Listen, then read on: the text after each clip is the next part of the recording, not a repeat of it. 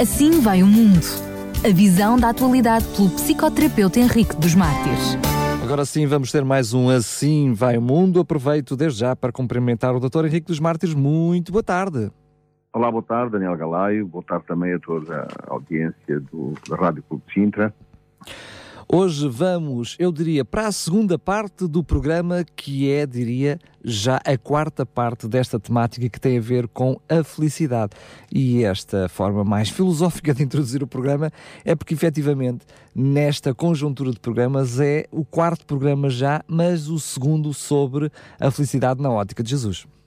Exatamente, na continuação do programa anterior, onde terminámos com a quarta bem-aventurança. Hoje vamos analisar as restantes bem-aventuranças.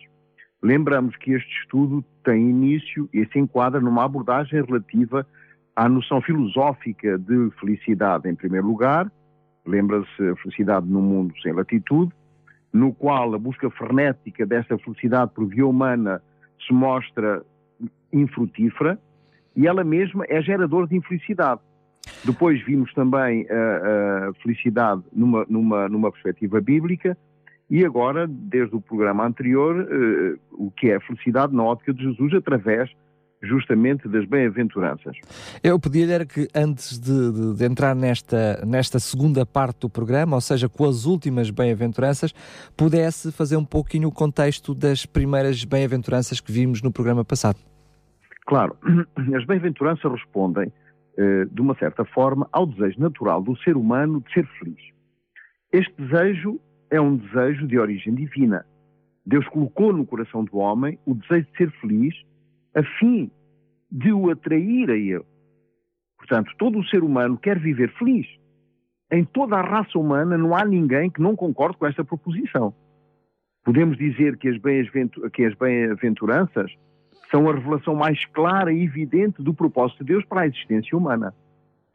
Aqui nas bem-aventuranças, Jesus nos demonstra que Deus nos chama para a plenitude da felicidade. Uma vocação abrangente que inclui todos os seres humanos, mas também inclui os crentes, ou seja, o povo que acolhe a promessa e vive pela fé nessas promessas de salvação. Por isso, estamos no direito de afirmar que as bem-aventuranças nos fazem participantes da natureza divina de alguma forma, pois nos ajudam a compreender que com Cristo o homem pode já viver aqui antecipadamente a felicidade da glória eterna. Muito bem, e agora sim vamos entrar nas bem-aventuranças propriamente ditas. Nós já vimos as primeiras quatro as bem-aventuranças, vimos precisamente até que a primeira ela servia de base e de suporte para todas as outras, mas hoje vamos uh, continuar com a quinta bem-aventurança. Exatamente. Bem-aventurados misericordiosos é a quinta bem-aventurança. Misericordiosos, a palavra misericordioso, ela é renos no, no, no grego, que, que exprime a capacidade de sentir, de viver e experimentar a miséria e a desdita do próximo. Uh, e, e, diz: Bem-aventurados estes misericordiosos, porque eles alcançarão misericórdia. O mundo não consegue entender esta mensagem de amor enquanto não observarem nos cristãos amor e misericórdia uns com os outros. Uh, uh, Gandhi dizia: Eu até podia ser cristão se não fossem os cristãos. As pessoas do mundo não querem saber se eu analiso corretamente um texto, se na minha exegese eu consigo perceber se se trata de um particípio, de um adjetivo ou de um pretérito, ou de qualquer proposição. As pessoas querem ver factos, realidades, vidas mudadas. As pessoas estão sedentas de factos práticos. E esta bem-aventurança tem algo muito especial ao que devíamos prestar muita atenção. Graça, graça e misericórdia estão interligadas. Graça é o que Deus me dá e eu não mereço. Misericórdia é o que Deus não me dá e que eu mereço. É Deus livrando-me daquilo que eu mereço. É por pura misericórdia que Deus nos dá a vida. Doutor Henrique dos Mártires, está um bocadinho confuso. Podia pôr isso por miúdos. Ora bem, Deus me dá o que eu mereço, na medida em que, sendo pecador, perdão, Deus não me dá o que eu mereço, na medida em que, sendo pecador, Portanto, pecando todo o tempo, o que eu realmente mereço é a morte.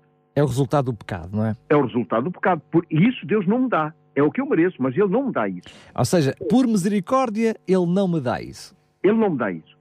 Foi essa a sentença que Deus prescreveu se o homem desobedecer. O homem desobedeceu e ficou condenado à morte. No entanto, na sua excelsa sabedoria, Deus arquitetou um plano para salvar o homem da morte, que é aquilo que ele merece. Embora o homem devesse morrer temporariamente, Deus mesmo deveria morrer no lugar do homem, no lugar do pecador, livrando da morte eterna ou definitiva por ocasião do julgamento final. Contudo, não é a morte que Deus me dá, embora seja isso que eu mereço, mas somente pela sua grande misericórdia, como disse muito bem, Ele me dá a vida e me dá uma vida abundante. Quer dizer, uma vida plena, com a sua influência vivificante, permanente, perfeita e absoluta.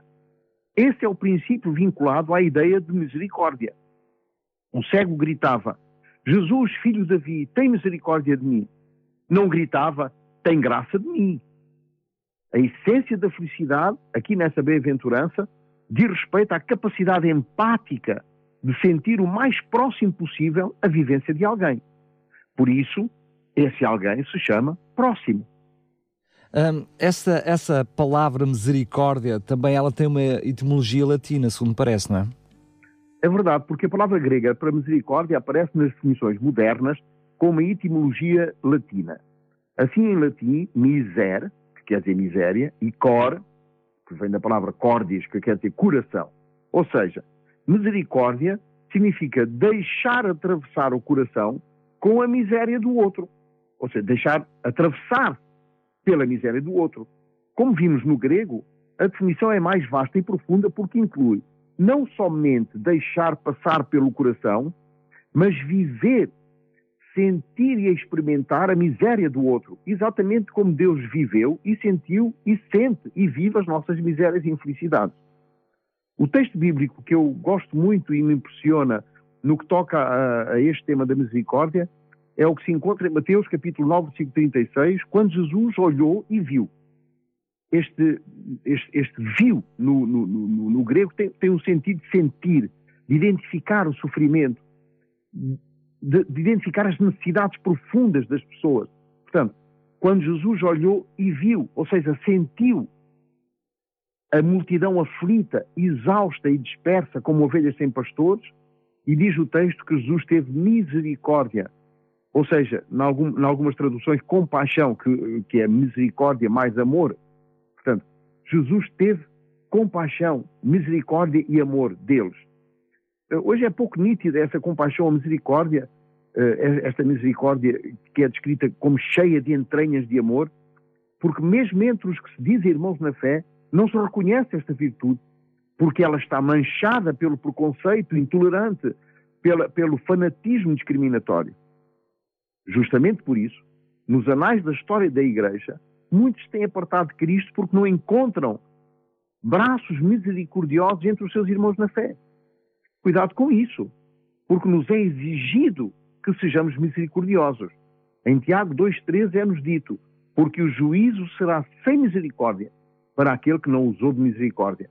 Porque a misericórdia triunfa sobre o juízo.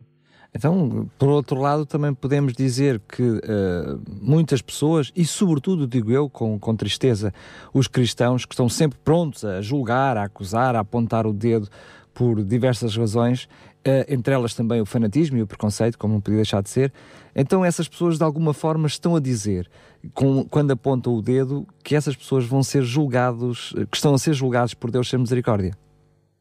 É interessante notar que as pessoas que são implacáveis intolerantes e têm dificuldade em perdoar são geralmente aquelas que acham ou que não têm erros ou que é quase impossível renunciar aos seus próprios erros.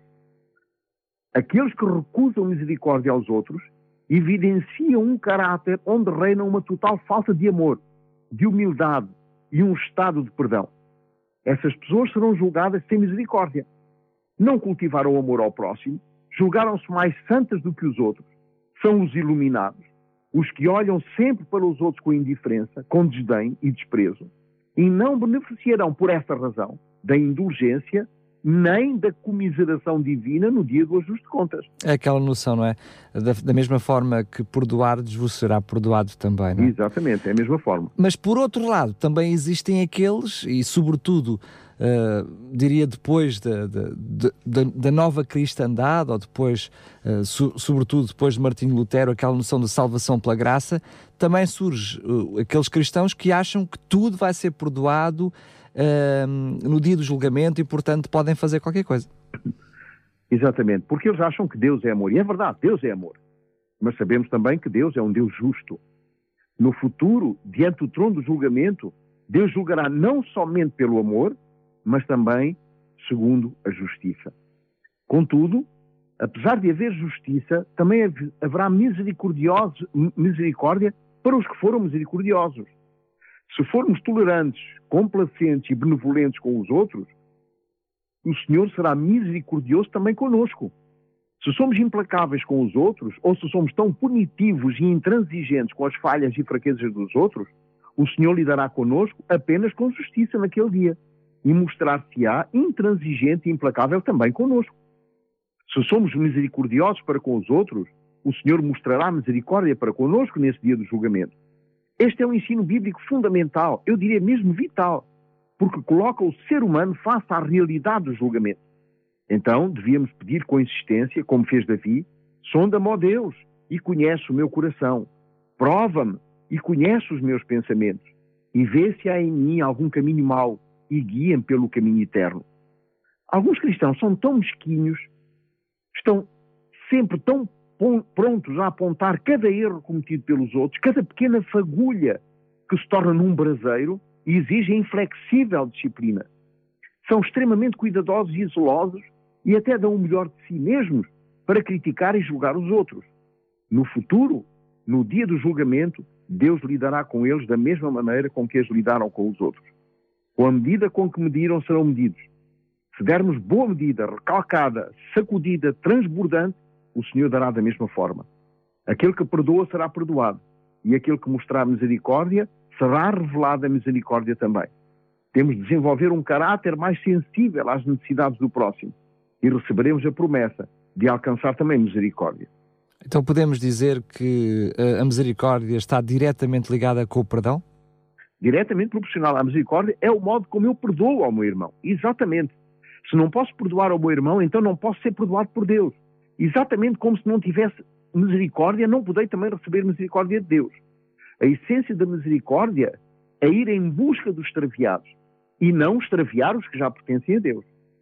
Como dizia mais acima, muitos têm deixado as fileiras do povo de Deus por não terem encontrado no seio dos seus irmãos de fé uma migalha de misericórdia. Mas a palavra de Deus também diz: ai dos que contribuíram com a sua falta de misericórdia para o desânimo e a, e a consternação de alguns. Melhor lhe fora que lhe pusessem ao pescoço uma módia tafona e fosse lançado ao mar do que fazer tropeçar um desses pequenos. Disse Jesus em Lucas capítulo 17, versículo 2. E entramos na sexta bem-aventurança. E a sexta bem-aventurança é uma, é uma bem-aventurança fantástica. Uh, porque ela diz: Bem-aventurados os limpos, os limpos de coração. E estes limpos, kataros, no grego, uh, uh, é, é utilizado no sentido da pureza de um produto. Por exemplo, a pureza do leite ou do vinho que não tinha mistura de água. Era este cátaros, ou o ouro que não tinha mistura de outros metais. Mas, oh, Dr. Henrique dos Mártires, haverá dentro de nós algum que tenha essa pureza? É, exatamente, isso é uma boa pergunta, não é? Porque realmente é, é, são os únicos que verão a Deus. Diz, diz aqui, não é? Bem-aventurados os limpos de coração, coração cárdia, não é? No sentido das emoções, dos sentimentos, porque eles verão a Deus. É interessante. Atenção que Jesus não está aqui a falar daqueles que fizeram um eletrocardiograma, um ecocardiograma, e que estavam em boas condições de saúde cardíaca. Não. Coração neste texto é uma palavra inclusiva, que trata de identificar os sentimentos do ser humano na sua totalidade, intelecto, emoções, vontade e consciência. O coração aqui representa o centro controlador das nossas condutas e palavras. O Salmo 119, 9 certifica isso ao afirmar: de que maneira poderá o jovem guardar puro o seu caminho? Observando segundo a tua palavra. Observar a palavra não é olhar para a Bíblia como um bibelô.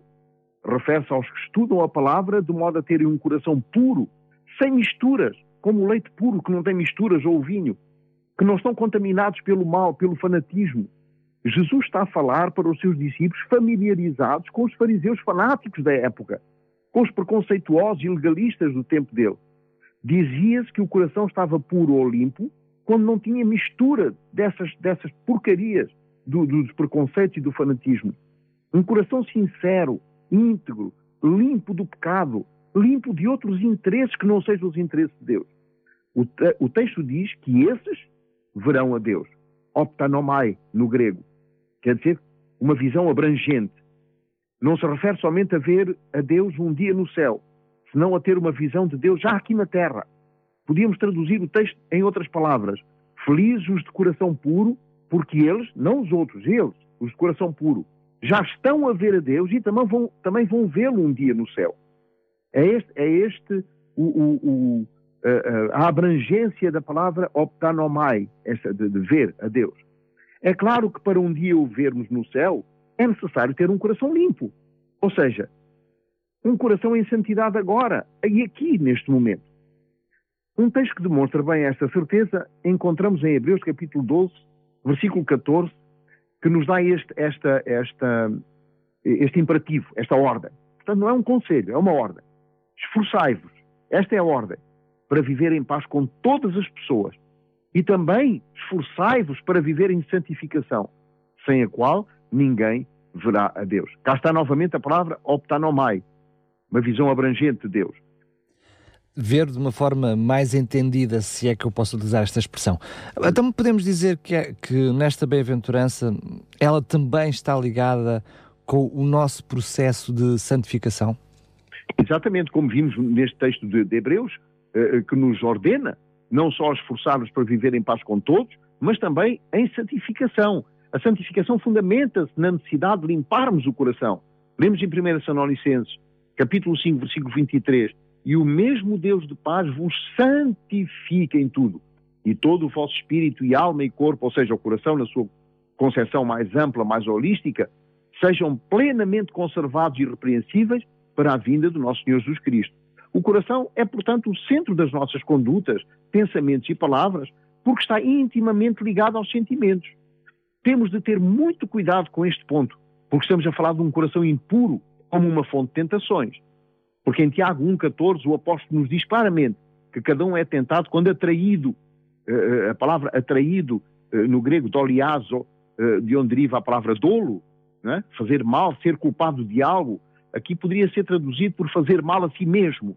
Portanto, quando alguém é atraído para o mal e engodado, portanto, a palavra grega exelko, que é, que é, que é um isco usado na pesca e na caça, portanto, ele é engodado pela sua própria concupiscência ou epitúmia, que quer dizer envolvimento emocional. Inclusivamente, existe um diagnóstico eh, médico, psiquiátrico, que, que se chama hipertomia, ou hipertimia, ou hipotimia. Uma pessoa em hipertimia, que está no estado maníaco, é uma pessoa que tem emoções muito fortes, que, que, que está muito alegre, excessivamente alegre. Hipertimia. Hipotimia, uma pessoa que está triste, está abatida. Portanto, a mesma palavra timos que quer dizer envolvimento emocional. Por outras palavras, cada um é seduzido pelo seu próprio atrativo, cada um é aliciado por algo que lhe dá prazer, que produz uma emoção agradável. Não existe tentação se eu não gosto ou me é desconfortável. Caracóis em caldeirada não é para mim nenhuma tentação, porque eu não gosto, não me dá prazer. Pelo contrário, até me dá aversão. Mas diante de um gelado suíço, um tete a tete com várias bolas de gelado e frutas e uma bolacha por cima, Isso é uma tentação para mim. Podia-me convidar, que eu também, também Exatamente. Sim, Aliás, é o conceito de tete a tete, não é? Até já estou a ficar com água na boca só de imaginar. Portanto, é algo que gera em mim emoções aprazíveis. Isso é epitúmia. O segredo reside em não dar tempo à tentação, de modo a que ela se deixe dominar pela minha vontade. Porque é a vontade própria que me leva à escolha. E depois de eu escolher, esta escolha concebe e dá à luz o pecado. Ou seja, esta escolha produz a decisão que depois de ser consumada, depois de eu agir, gera a morte. Ser tentado não é pecado. Pecado é quando a tentação se une, portanto, entra num processo de gestação à minha vontade própria e gera condutas desviantes da vontade de Deus. Se no momento da tentação eu decidir não pecar contra Deus, olhando para o alto em busca de auxílio, então a tentação não entra neste processo de gestação e acaba por morrer. Oh, doutor Henrique dos Martins, permita-me uh, a pergunta, uh, eu acho que é mais do que pertinente. Um, eu lembro-me, por exemplo, de, de, de, Adão e Eva, é? quando comeram da maçã e que Deus perguntou: Comeram vocês da árvore que ordem que não comessem? E Adão disse logo: Olha, foi a Eva. E Eva depois diz: Olha, a culpa não é minha, é, é a culpa foi de, de, Aliás, a culpa foi da Eva. E depois Eva diz: Não, a culpa foi da serpente. E muitas vezes hoje em dia nós temos sempre peço desculpa a expressão, mas vou usá-la com intenção, a tentação de dizer que a culpa é de Satanás. Mas o Dr. Henrique dos Martins está claramente a trazer-nos aqui uma noção de que, lembro-me da, da, da, expressão que usou há pouco, do engodado por si mesmo, está a dizer que a culpa é nossa, não é de um terceiro Satanás. Mas uh, aonde é que então entra Satanás nesta história toda do pecado? Claro que o diabo é ele que me apresenta a tentação, como no caso de Eva. Aliás, há agora uma filosofia moderna uh, que diz que uh, o Satanás conseguiu convencer Eva porque disse que o fruto era bom para emagrecer. Bom, com... confesso que não tinha ouvido isso. Contudo, não, há dúvidas que é o diabo que apresenta a tentação. Ele sabe bem quais os pontos onde eu sou fraco. O que é ser fraco? É, a pergunta crucial, é, ela está sublinhada nesta, nesta, nesta questão. O que é ser fraco? Ser fraco significa que dediquei muito tempo da minha vida a cultivar uma determinada tentação, de modo a torná-la uma fonte de prazer e assim gostar de algo que Deus não gosta. Ora, a nossa mente está uh, criada, foi criada de tal forma que tudo aquilo que dá prazer, ela tende a repetir. É esta a condição que me leva a ser fraco. Que é para voltar a dar prazer, claro. Exatamente, para procurar prazer e tenta evitar, o meu cérebro, espontaneamente e, e, e instintivamente, tenta evitar coisas que me dão desprazer, que, que, não, que não me dão prazer. No entanto, a escolha é sempre minha. Ou escolha a bênção, que se cristaliza na minha obediência a Deus, ou escolha a maldição, que se estabelece na minha obediência ao inimigo e às minhas concupiscências, é evidente. Por isso, o coração impuro, estas tais minhas fraquezas que eu cultivei durante toda a minha vida, são uma fonte de concupiscência que me leva infalivelmente ao pecado e à morte se eu não procuro auxílio de cima. Então, como é que, se a culpa então, mesmo que venha ou advenha do tentador que é Satanás, mas está no meu coração impuro, como é que nós purificamos o nosso coração? Em Atos 15, 9, o apóstolo Paulo o apóstolo responde a esta questão. e não fez diferença alguma entre eles e nós, purificando os seus corações pela fé. Portanto, primeiro aspecto, pela fé. E em 1 Pedro 1,22, a questão da purificação fica ainda mais nítida. Purificando as vossas almas pelo Espírito na obediência à verdade, para o amor fraternal não fingido. Amai-vos ardentemente uns aos outros com um coração puro. Uh, ora, a purificação pressupõe fé e obediência à verdade. Não fé na minha fé, nem obediência à minha vontade, mas fé e obediência ao que Deus quer, como propósito. E este propósito é que é interessante. É este propósito que marca este aspecto da purificação do coração. Que propósito é este? O de desenvolver o amor fraternal. Portanto, se eu olhar para mim e no meu coração tiver ódio ou inimizade com alguém, então significa que, eu, que o meu coração está impuro. Por quê? O coração puro, segundo 1 Pedro 1,22, conduz ao amor, ao amor ardente. Amai-vos ardentemente uns aos outros com o coração puro. Ora, se eu não amo o outro, se eu não tenho esse amor no meu coração, se no meu coração não existe esse amor, se ainda nutre inimizade, significa que não tenho o coração purificado. Purificar o coração exige fé, que expressa um sentimento de total crença em Deus ainda que não haja nenhum tipo de evidência que comprove a verdade da sua presença em mim. Ter fé implica uma atitude contrária à dúvida e está ali intimamente ligada à confiança em Deus, é evidente, e à fidelidade também. Mas também implica obediência à palavra de Deus, como nós vimos. Obediência sem reservas, nem questões à vontade de Deus. A obediência apoia-se ela mesma em dois outros pilares, no amor e na fidelidade. Aliás, os dois termos uh, são, são, os dois termos são uh, uh, in, identificados na Bíblia como amor. Amor HP, o agape, e a fidelidade, rezed, escrito com H, rezed, portanto, rezed, que é uma fidelidade de tal forma fiel, que Deus mesmo diz: Tu podes ser infiel, eu mantenho-me fiel, não posso negar-me a mim mesmo. A fidelidade a Deus é o tema central, portanto, de toda a Bíblia. Ele mantém-se sempre fiel à sua promessa e nunca se subtrai a ela. Para Deus, fidelidade e justiça caminham lado a lado. É incessante o convite, o convite feito por Deus através dos profetas à recíproca fidelidade do povo. De qualquer modo, apesar da traição do povo, Deus mantém-se sempre fiel. A fidelidade divina será representada com extrema exatidão em Cristo, onde tem como consequência a sua crucificação, resultando da promessa da salvação concebida e estabelecida mesmo antes da fundação do mundo. A palavra é representada por várias metáforas.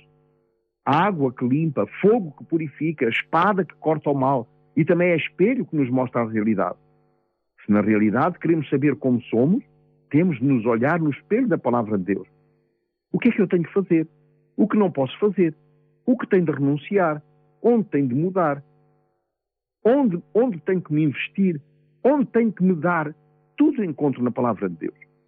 Então, mas para além do estudo da palavra de Deus, onde eu encontro estas respostas, eu diria então o manual para a vida, como nos está a apresentar aqui, uh, a oração também é central e fundamental na vida do cristão e até diria mais no relacionamento que mantemos dia a dia com Deus. Mas de certo modo a fé e a fidelidade, aquilo que nos apresenta, uh, são ou deveriam ser as principais motivações que norteiam o cristão, não é? Exatamente, e Paulo nos diz algo muito interessante a esse respeito, em 1 Timóteo 2,8.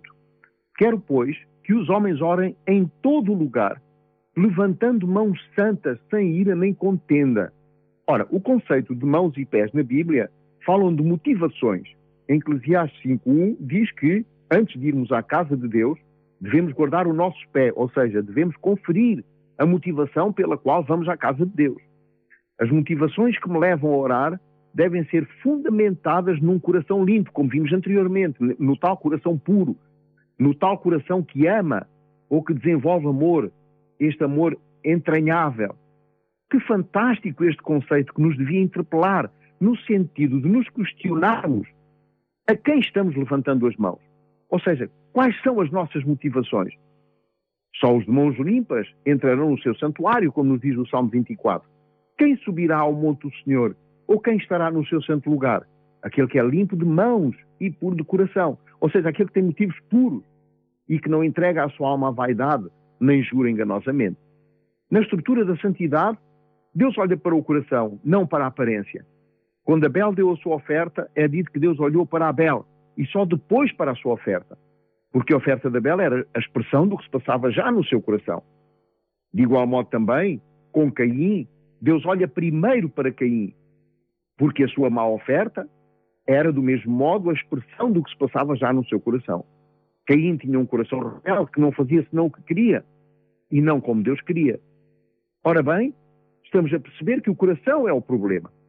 É lógico que quando o coração é impuro, não se dispõe nunca a agir segundo a vontade de Deus. Pensa que a sua vontade é melhor. Por essa razão, essa bem-aventurança se dirige aos limpos do coração e determina que só estes verão a Deus.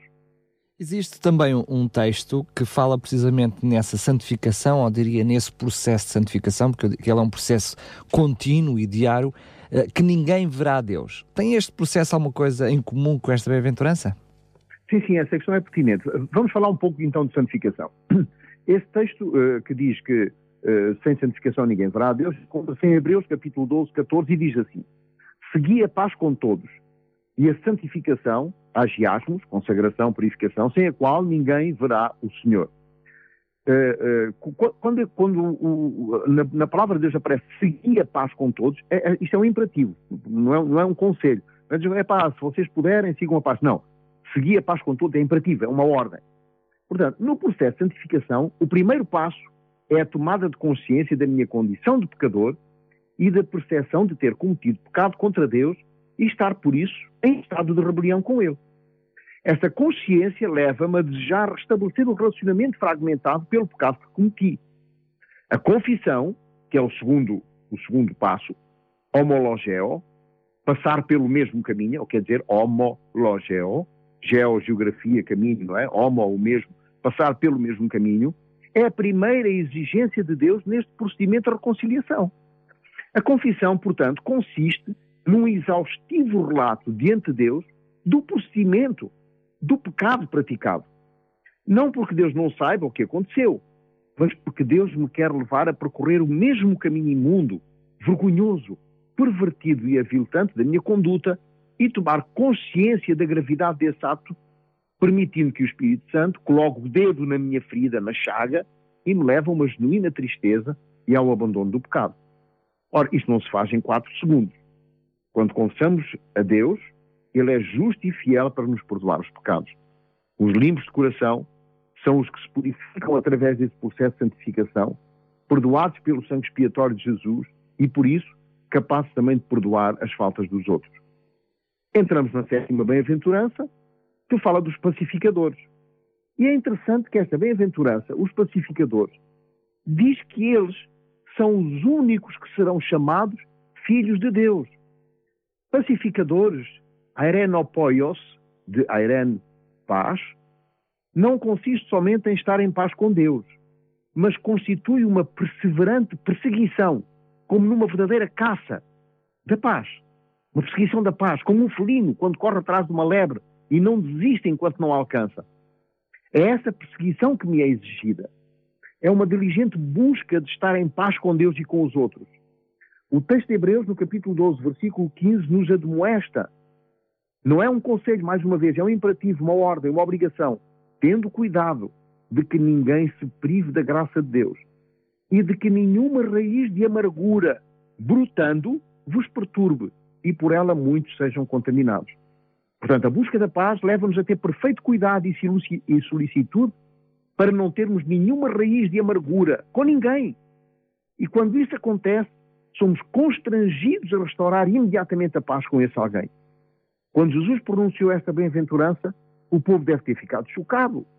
Estavam à espera de um Messias que implantasse um reino militar, nacionalista, materialista, um reino que fosse derrotar o Império Romano para sair da escravidão do jugo romano. Mas Jesus fala de pacificadores, os que correm atrás da paz. Este não vai encetar nenhuma guerra, diziam.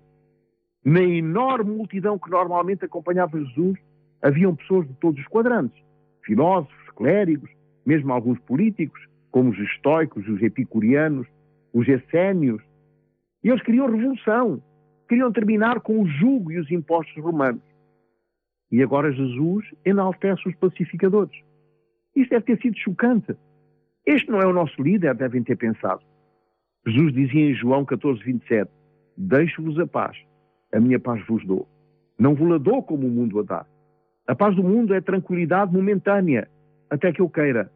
O mundo, aliás, paradoxalmente, procura a paz através da guerra. Por isso, Jesus avisou que quando se falar de paz, sobrevirá repentina destruição. Essa bem-aventurança está, portanto, a falar de uma paz que só Cristo pode dar. Jesus reproduz aqui o Salmo 34, 14. Aparta-te do mal e faz o bem. Procura a paz e empenha-te por alcançá-la. O mesmo conceito de perseguir a paz, com dedicação, com zelo, com esmero. Como nos parece paradoxal esta bem-aventurança. No mundo existe cada vez mais insegurança, mais medo, mais violência, mais guerras, mais mortes, mais disputas entre as pessoas. É legítimo que surja a dificuldade de perceber como procurar essa paz com diligência, com esta diligência que nos é exigida.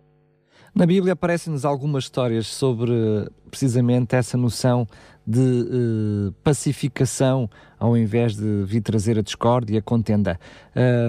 Podíamos, se calhar, ir por aí, trazendo algum, passando por algum episódio bíblico para melhor em, compreendermos este, esta noção. Sim, sim. Uh, em Filipenses, no capítulo 4, 2, aparece uma história interessante. Duas jovens, Evódia e Sintique, estavam em desacordo. Havia, portanto, entre elas uma certa amargura. Então Paulo escreveu ao seu amigo de milícia, companheiro do mesmo jugo que é Cristo, pedindo que as ajude a terem o mesmo sentimento. Não está a pedir que tenham a mesma maneira de pensar. Isso seria impossível. Se eu entro num lugar onde todos estão a pensar da mesma maneira, eu acabo, eu acabo de entrar no núcleo de uma seita muito perigosa. Daí só teria duas opções. Ou começava a pensar exatamente como ele, para poder ser admitido na seita, ou então não seria, seria considerado persona não grata e eliminado do grupo. Paulo não está a pedir para que essas jovens pensem da mesma maneira. está a pedir para que sintam como Cristo sente. Este pedido é também para nós. Não que pensemos todos a mesma coisa, mas que sintamos todos o que Cristo sente. Ser pacificador é sentir verdadeira paz como, como, a Cristo, como a que Cristo sente. Uma paz onde não existe a mínima perturbação, a mínima mudança de humor, a mínima inquietação. E como vimos em Hebreus, a razão é que essa amargura, essa falta de paz interior é contaminante. Ela vai poluir os relacionamentos uns dos outros. Vai traduzir-se em condutas infectadas pela raiva, pelo fanatismo, pelos preconceitos, pelo ressentimento e pelo ódio. Vai produzir contendas, lutas que criam desunião e afastam as pessoas umas das outras. Ora, o pai da desunião quem é? É Satanás, não é Deus. O ser humano tem uma natureza violenta e inata, mas o cristão é aquele que busca, procura e persegue a paz com todos para sentir como sente Cristo. Esta deve ser a característica principal do pacificador. E é por essa razão que Jesus os chama filhos de Deus. Vamos, estamos mesmo a chegar ao final da nossa, da nossa conversa de hoje, mas penso que haverá tempo ainda para terminarmos com a última bem-aventurança, que curiosamente também tem muito a ver com esta. É? Por um lado diz para não fazerem guerra, mas a, a última bem-aventurança tem a ver com aqueles que, apesar de Deus dizer para não fazerem guerra, não perseguirem ninguém, uh, são Exatamente. os perseguidos. Exato, bem-aventurados os perseguidos, uh, dedion, dediomenoi em grego, uh, dediomenoi uh, inclui uh, qualquer ação que prejudique a vida emocional, física e económica dos outros. Qualquer coisa que eu faça que possa causar da parte do outro alguma perturbação, não é? Isso é dediomenoi, isso é ser perseguido. E, e, e diz que bem-aventurados perseguidos por causa da justiça, ou seja, por causa daqueles que querem fazer a vontade de Deus, porque Deus é o reino dos céus. Chegamos, portanto, a esta última bem-aventurança e percebemos como todas elas são um contributo valioso para o desenvolvimento do caráter cristão. Esta é a bem-aventurança mais mal interpretada e mais mal entendida, e por isso deve ser abordada com grande cautela, porque é uma afirmação vital, uma parte essencial e integral dos ensinos do Novo Testamento. No plano da salvação, também aparece a possibilidade de sofrer e de sofrer perseguição. É o que nos diz João 15, 20, quando Jesus disse que, como tinham perseguido a ele, também seríamos perseguidos por sermos seguidores dele. Pedro chegou a dizer para não tomarmos isso da perseguição como se alguma coisa má nos acontecesse. Não é nada estranho, faz parte da própria noção de seguidores de Cristo. O próprio apóstolo diz: Mas alegrai-vos no facto de seres participantes das aflições de Cristo. Se alguém padece como cristão, não deve envergonhar-se, se não gloriar a Deus. Mas se alguém padece por ter se portado mal, isso é uma vergonha. Existem algumas crenças que pretendem que, ao aceitarmos Cristo, terminam os problemas. Não há mais enfermidades, acabou a escassez, começa um mundo de prosperidade e alegria permanente. Ora, um dos dramas mais comuns dos cristãos de hoje é levar por demasiado tempo os problemas, as dificuldades, as vicissitudes, sem encontrar um verdadeiro alívio em Cristo. Isto constitui uma carga muito elevada para transportar só, sem o auxílio de Jesus. Essa bem-aventurança é para mim um refrigério, porque me diz que o meu sofrimento está ligado à justiça. Não se trata de uma perseguição por ser fanático, não é perseguição por senso de zelo, nem por portar mal, mas porque decidi fazer a vontade de Deus, por causa da justiça. É verdade que o fanatismo pode conduzir à perseguição, é lógico, mas esta bem-aventurança me diz que a perseguição é simplesmente porque escolhi colocar-me do lado de Cristo contra as hostes do mal. Existem cristãos certas dominações que estão a passar por momentos difíceis e pensam que Deus os abandonou, que não está mais com eles, que não era isso que esperavam, que não tinham sido que não lhes tinha sido dito pelo evangelista ou pelo pastor, esquecendo-se que isso faz parte da vida cristã. Não lhes pregaram o verdadeiro evangelho. As bem-aventuranças nos ajudam a compreender como Jesus define, a felicidade e inscreve-a num processo de formação e desenvolvimento do caráter cristão. E pronto, para a semana vamos tratar de um tema empolgante. A condição da maldição transgeracional e a iniquidade como patamar de uma guerra espiritual. Portanto, vamos tentar responder a uma pergunta vital. Sou eu luz do mundo e sal da terra? Ou, pelo contrário, sou um intragável bloco de sal cristalizado e insípido que não serve para mais nada? Sou eu uma luz persistente e contínua? Ou, pelo contrário, sou um crente pirilampo que agora sou luz e no momento seguinte já sou treva? Muito bem, chegamos ao fim de mais um programa e vamos uh, continuar com este assunto ainda no próximo programa. Doutor Henrique dos Martins, quero agradecer e até lá. Uma boa tarde, uma boa tarde para todos. Muito obrigado. Assim vai o mundo. A visão da atualidade pelo psicoterapeuta Henrique dos Mártires.